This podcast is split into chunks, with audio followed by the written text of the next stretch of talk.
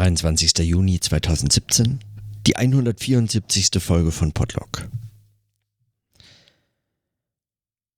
Heute am Freitag, den 23. habe ich äh, im Wesentlichen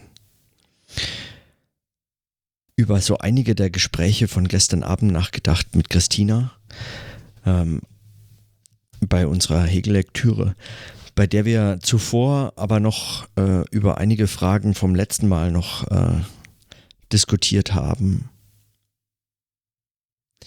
Fragen, die zum Beispiel, nicht zum Beispiel, die das Verhältnis von Soziologie und Philosophie betreffen und die, wenn so einige dieser traditionellen und äh, also so in der also in der, in der faktischen Ausformung von Disziplinen, akademischen Fächern, äh, existierenden Unterscheidungen, erkenntnistheoretisch oder auch nur theoretisch ähm, ihrer Berechtigung entbehren, zumindest in Zweifel gezogen werden müssen, dann stellt sich diese Frage tatsächlich nochmal neu. Für soziologisch systemtheoretisch äh, denkende äh, Soziologinnen und Soziologen ist die Frage nach dem Gegenstand der Soziologie, dem genuinen Gegenstand der Soziologie, eigentlich relativ einfach zu beantworten. Man äh, versucht es mit Luhmann und sagt, es gibt eben dem Sozialen einen eigenen Operationstypus und dieser Operationstyp ist Kommunikation. Aber wenn man, und darüber sprechen wir jetzt, also sprechen Christina und ich jetzt schon sehr lange und ähm, darüber geht auch meine Arbeit und so weiter. Wenn man an solchen äh, theoretischen Figuren seine Zweifel haben kann, ähm, die jetzt auszuführen viel zu lang dauern würde, aber äh, wenn, ja, kann man ja auch mal bitweise, wie Christina oft sagt, also im Sinne von nicht Bits wie in Bytes, sondern also bittend einmal darum bitten, das anzunehmen. For the sake of the argument, auch wenn es kein Argument wäre in dem Fall. Aber ähm, wenn man das bitweise mal äh, versucht, wenn man denkt, das kann und müsste man eigentlich in Frage stellen, dann ist die Frage nach dem Gegenstand der Soziologie als einem eigenen Gegenstand und der Abgrenzung zur Philosophie und zu anderen geisteswissenschaftlichen Disziplinen tatsächlich ziemlich schwer. Darüber haben wir diskutiert und auch, weil in dem Zusammenhang das immer wieder auftritt, die Frage, ob es äh, zum Beispiel ein, ein eigenes Subjekt gibt, wie die Gesellschaft, das man annehmen kann. Ja, also ein, ob es in, in so einem System äh, sich einen Gegenstand geschaffen hat, die Soziologie. Wenn man systemtheoretisch betrachtet, dann ist diese Frage immer recht leicht beantwortet oder halt schon beantwortet. Aber wie gesagt, daran kann man auch Zweifel haben. Ähm, beziehungsweise die Unterscheidungen kritisieren. Und dann, unter solchen Voraussetzungen, ist die Frage, wie die Soziologie zu ihrem Gegenstand kommt und noch dazu zu einem eigenen, so schwierig, dass man in dem Fragen nach diesem Gegenstand und so kommt man dann unter anderem auch, und da kamen wir gestern auch dazu, zu der Frage des Verhältnisses von Theorie und Empirie. Äh, in welcher Form denn im Unterschied zum Beispiel zur Philosophie die Soziologie immer noch eine eigene Beziehung zu äh, etwas wie Empirie hat. Und ein Satz, worüber ich äh, lange nachgedacht habe, weil er mich sofort fasziniert hat, war, was Christina eigentlich nur so beiläufig erwähnt hat. Sie sagte, äh, der Empiriebegriff, wie es vor allem in der empirischen Sozialforschung ist, ist ihre, also ist eigentlich eine Art Übertheoretisierung.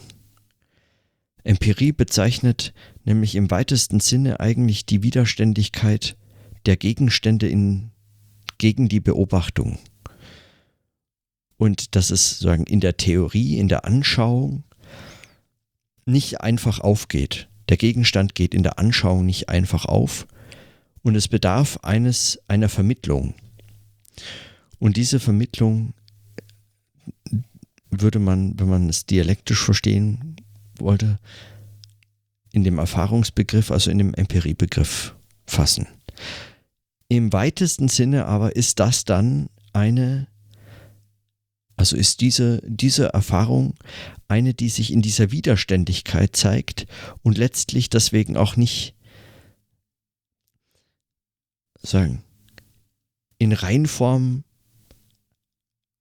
aufgelöst werden kann. Also nicht nur nicht in Theorie, sondern auch Christina hat es nur so beiläufig erwähnt und ich war interessiert, aber wir haben das nicht eingehender diskutiert, was das denn heißen soll, eine Übertheoretisierung. Und heute habe ich den ganzen Tag immer wieder darüber nachgedacht. Ich habe natürlich auch an meiner Gliederung meiner Dissertation weitergeschrieben, die ich jetzt äh, in den nächsten Tagen fertig haben möchte.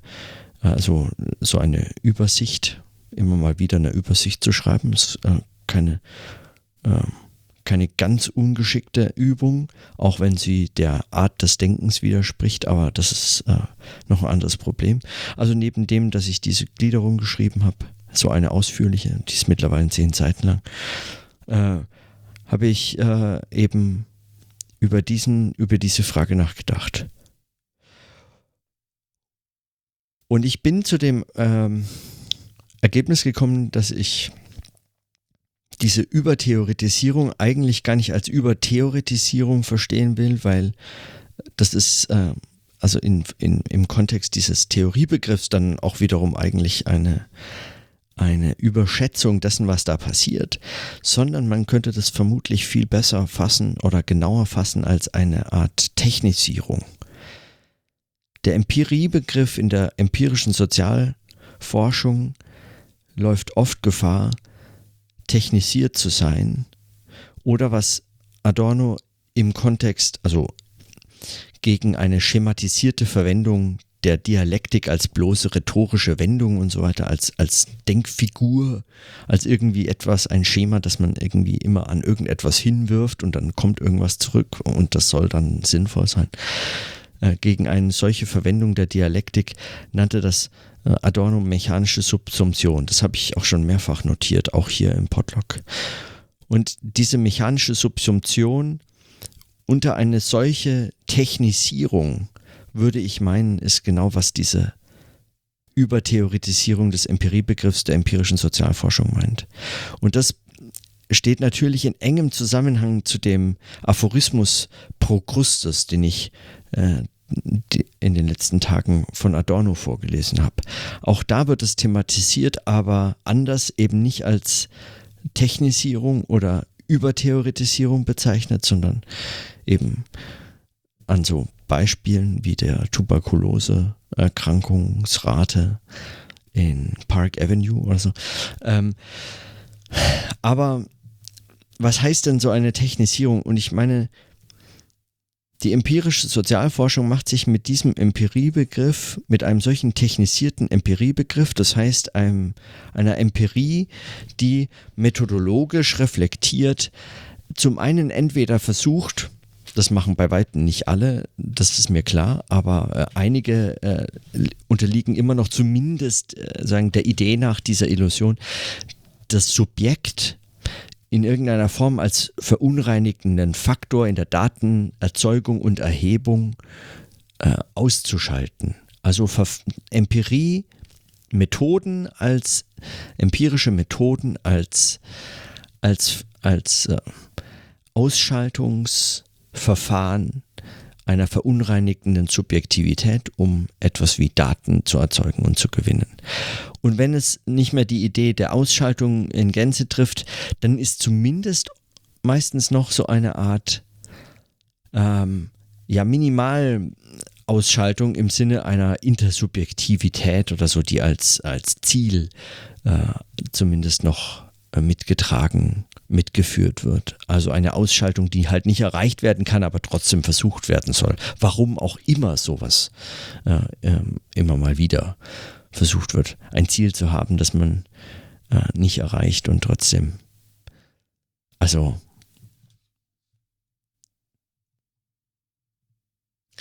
gerade wenn man, wenn es darum geht, eben so eine Art verunreinigende Subjektivität rauszuhalten aus der Erhebung von Daten, die es dann theoretisch zu reflektieren gilt, kann so ein unsauberes Ziel, das man eigentlich nicht erreicht, wirklich nur noch ganz pragmatisch gerechtfertigt werden. So nach dem Motto, naja, ich kriege ja damit irgendwie meine Forschungsgelder oder meine Stelle. Also es funktioniert. Was will ich mehr? Wem mehr bin ich verpflichtet als meinem Arbeitgeber oder ähm, ja, dem Fortbestehen meiner Stelle oder meiner Anstellung? Das befriedigt allerdings jetzt nicht wahnsinnig, wenn man einfach nur auf diesen Erfolg setzt. Gut, diese Technisierung der Verfahren ist dann aber eine, die, wenn man jetzt Empirie als die Widerständigkeit eben dieser Gegenstände gegen Theorie, gegen Anschauung, eigentlich diese, diesen Vorrang des Objekts, wie das Adorno nennt, im Erfahrungsbegriff vermittelt, betrachtet, dann kann eine solche Technisierung nicht nur nicht unbedingt viel weiterführen, sondern sie nimmt der Empirie genau das, was sie, was sie sein, also wozu sie, wo es überhaupt lohnt, sie zu betreiben, nämlich als eine Form der Vermittlung dieser Widerständigkeit. In der Technisierung wird ja genau diese Widerständigkeit eigentlich ausgeschalten. Und so kommt es dann zu solchen perversen Ergebnissen, wie es auch Adorno geschildert hat, dass äh, Hypothesen so dermaßen tot operationalisiert werden, dass Belege vollkommen trivial, nichtssagend, überhaupt keine Frage mehr beantworten, die jemand sinnvollerweise auch noch stellen möchte. Und dann erhebt man irgendeinen Quatsch oder eben erhebt Dinge, die eben funktionieren, aber einer wissenschaftlich reflektierten, erkenntnistheoretisch reflektierten, äh, irgendwie weiterhin Wahrheitskriterien verpflichteten äh, Perspektive einfach nicht mehr gerecht werden. Also eine solche Technisierung der, der empirischen Verfahren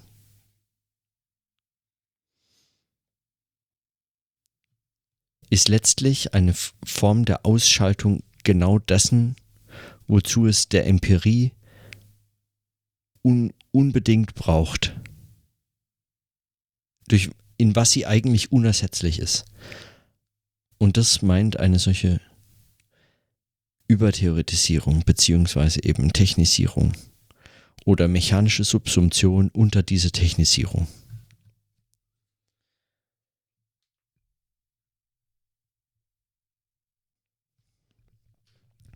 Daran schließen sich natürlich äh, zahlreiche Fragen an, wie man dann allerdings solche Methoden überhaupt noch fasst. Wie kann man an solchen Methoden überhaupt arbeiten? Was wären dann noch solche Methoden? Mein Verdacht ist tatsächlich, dass es ähm,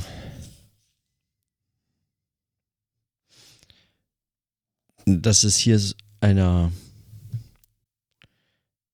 eigentlich einer dieser Übertheoretisierung entgegentretenden Form von Methodologie, also Methodenreflexion, bedarf, die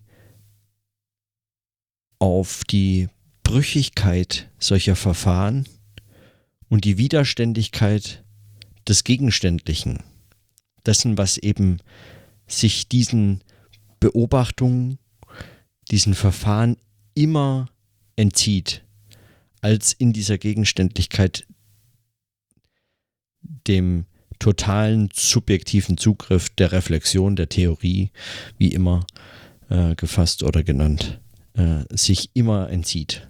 Diese Widerständigkeit der Gegenstände, die sich immer nur in Widersprüchen, in theoretischen Widersprüchen, also in Widersprüchen zwischen Gegenstand und Theorie, zwischen Gegenstand und Anschauung, vermittels dieser Erfahrung, also in der Erfahrung als Widerständigkeit, als Widersprüchlichkeit, als Kritik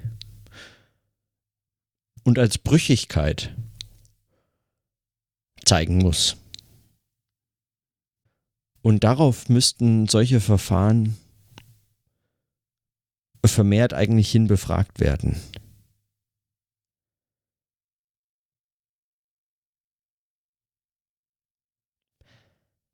Ich glaube, ganz konkret hat das jetzt erstmal gar keine so dramatischen Auswirkungen auf, ähm, auf bestimmte Beobachtungsverfahren oder äh, Datenaufbereitungsformen und so fort, weil, ähm, weil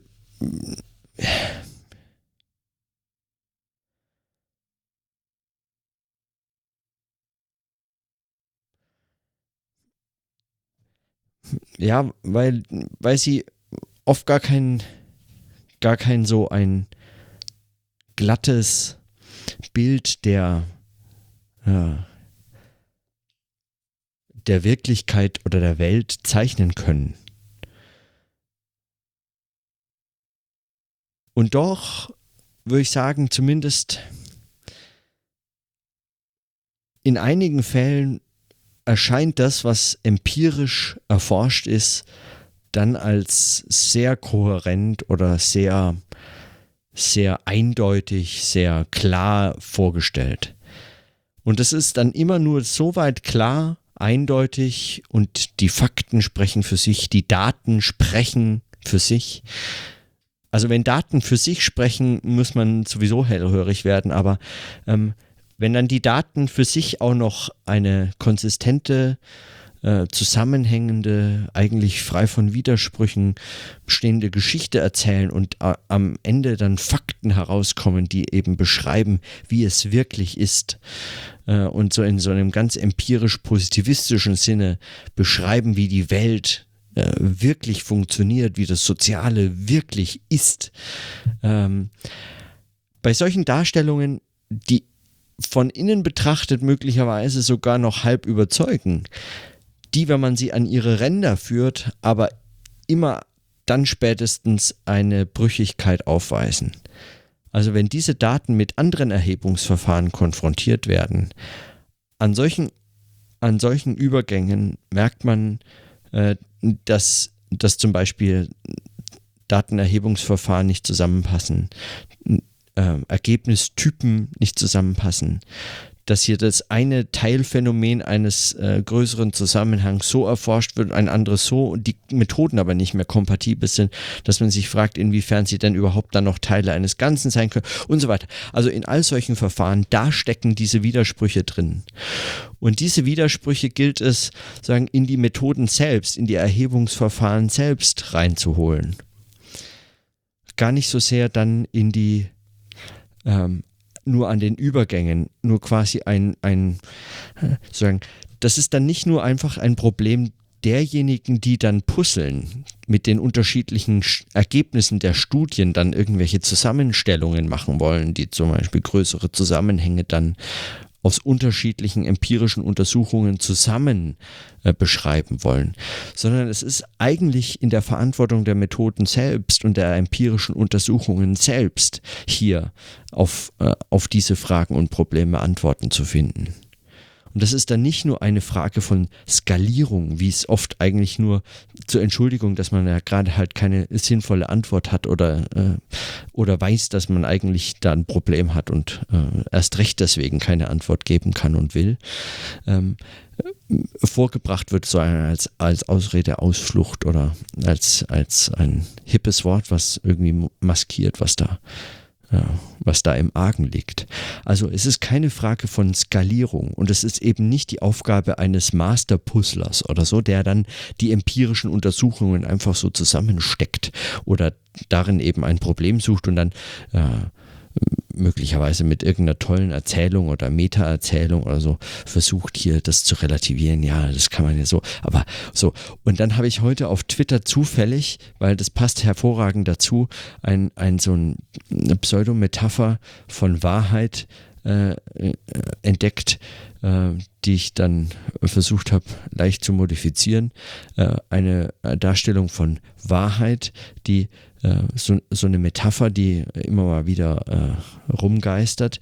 Äh, es, es die Darstellung eines Zylinders, der von zwei Seiten beleuchtet ist. Einmal eben von der äh, gebogenen Seite und einmal von der flachen, also der, der Kreisfläche beleuchtet an zwei unterschiedliche, je diesen Seiten gegenüber äh, liegende Wand hin projiziert. Und wenn man von der einen Seite Licht auf den Zylinder wirft, dann ist der Schatten an der Wand dahinter ein Kreis.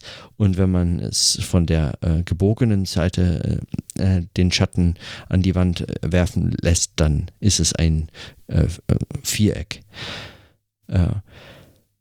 und auf dem Bild ist zu sehen, dass dieses Viereck, der Schatten, der viereckige Schatten wahr ist und der runde Schatten ist auch wahr und der Zylinder ist die Wahrheit.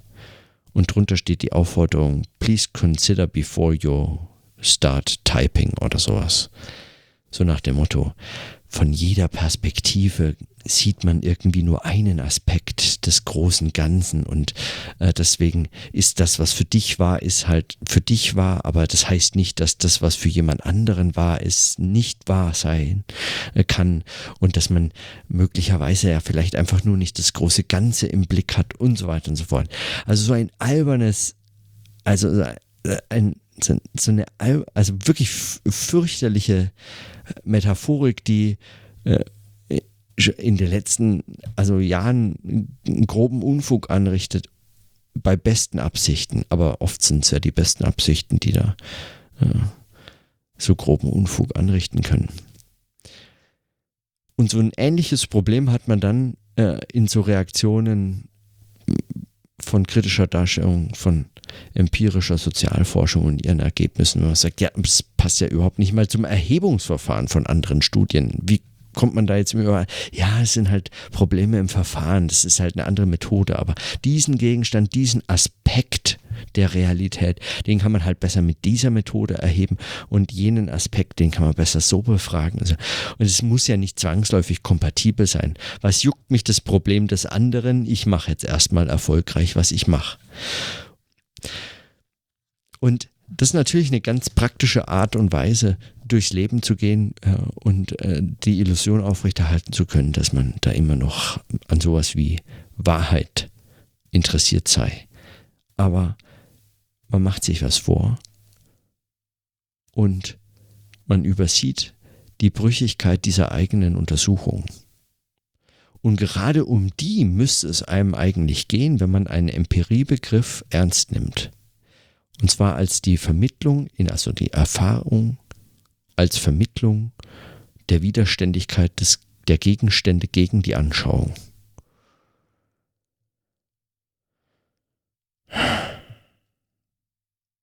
Da kann man gar nicht auf solche Brüchigkeiten verzichten und auf Widersprüche und auf, äh, auf eben diese problematischen Ränder.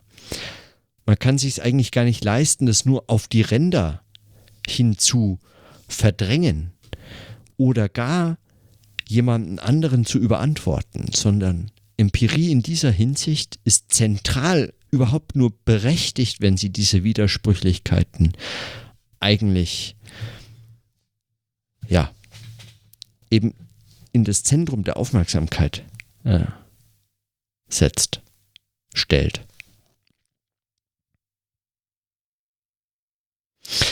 So zumindest waren heute meine losen Gedanken dazu. Also ich weiß gar nicht, ob ich da noch mehr.